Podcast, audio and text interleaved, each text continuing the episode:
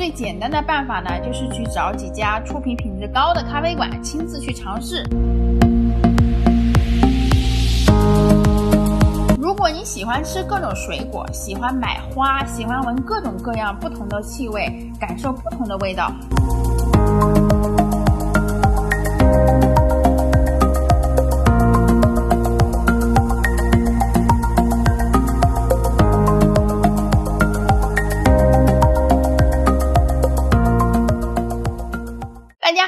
Alice，是一名学化学的咖啡烘焙师，同时又痴迷于手冲咖啡。二零一五年成立了金鱼家手冲咖啡品鉴团。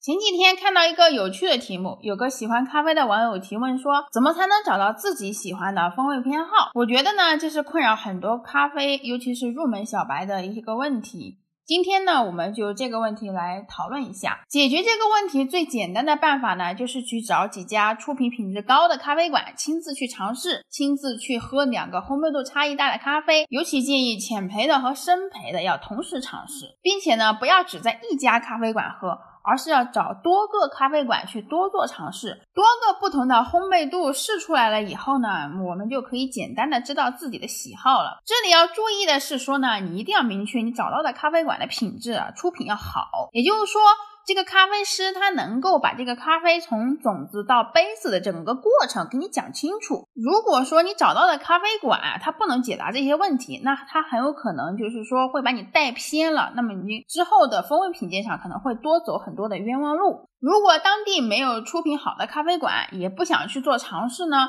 那可以从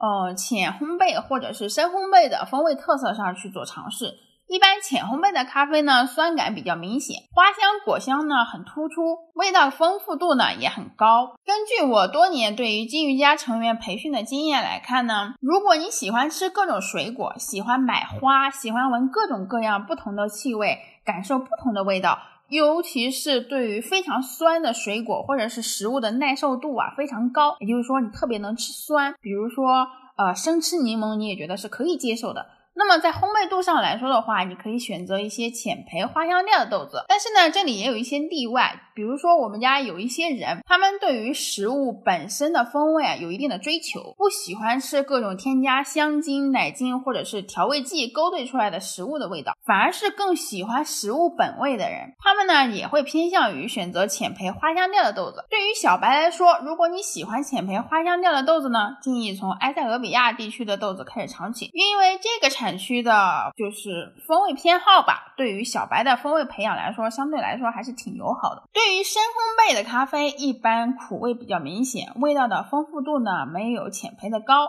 主要呢就是苦味上的层次变化很有特色。口腔触感上呢更顺滑厚重，或者说有一定的冲击力，这是生培的风味特点。对于喜欢生培的成员来说呢，在日常生活中会比较喜欢吃巧克力的苦感或者是顺滑感，或者呢就很喜欢一些很有质感的食物，比如说麦芽糖啊、焦糖啊等等这些食物。另外就是他们对于苦的食物的容忍度非常高。就像我们家某一些人吃苦瓜或者吃百分之一百的巧克力的时候都不会觉得怎么苦，这样的人呢就比较喜欢喝中深味的咖啡豆。再有呢就是说，呃，年纪偏大，对于味道的浓度需求偏高的人啊，他也会喜欢生焙的咖啡豆多一些。对于小白来说，如果说喜欢偏苦的咖啡风味呢，那这个就建议从哥伦比亚地区的咖啡豆开始喝起。另外，如果之前你有喝茶或者是喝酒的相关经验，并且呢经验丰富到有一定的判断能力，那么你可以把自己之前喝茶或者喝酒的基本味道的经验呢拿来做参考。虽然不一定完全准确，但是呢多少会有一些共通之处。以上呢就是说可以帮助小白初步找到自己的口味偏好。但是这里要注意的是呢，不要去选择特别生焙的豆子，或者说都出油了的豆子去做尝试，尤其是像星巴克或者是 Costa 这类很深烘焙的豆子。他们的深烘焙是为了长期的品控保存，或者是出品稳定，它并不是在追求咖啡风味上是不是好喝的。如果说你不是某些特别的风味偏好上说，比如说我喜欢啊偏焦糊的味道的话，那我建议你不要去尝试这些豆子，因为你不管是什么样的豆子，到了就是深焙的烘焙度的这种情况下，实际上已经就没有什么咖啡风味在里面了。那么我们这一期的节目就先到这里了。如果有听友还有兴趣做进一步的深入交流，或者想要申请一对一的话呢，可以关注我们的微信公众号“金飞记”，在微信公众号的后台联系我。拜拜。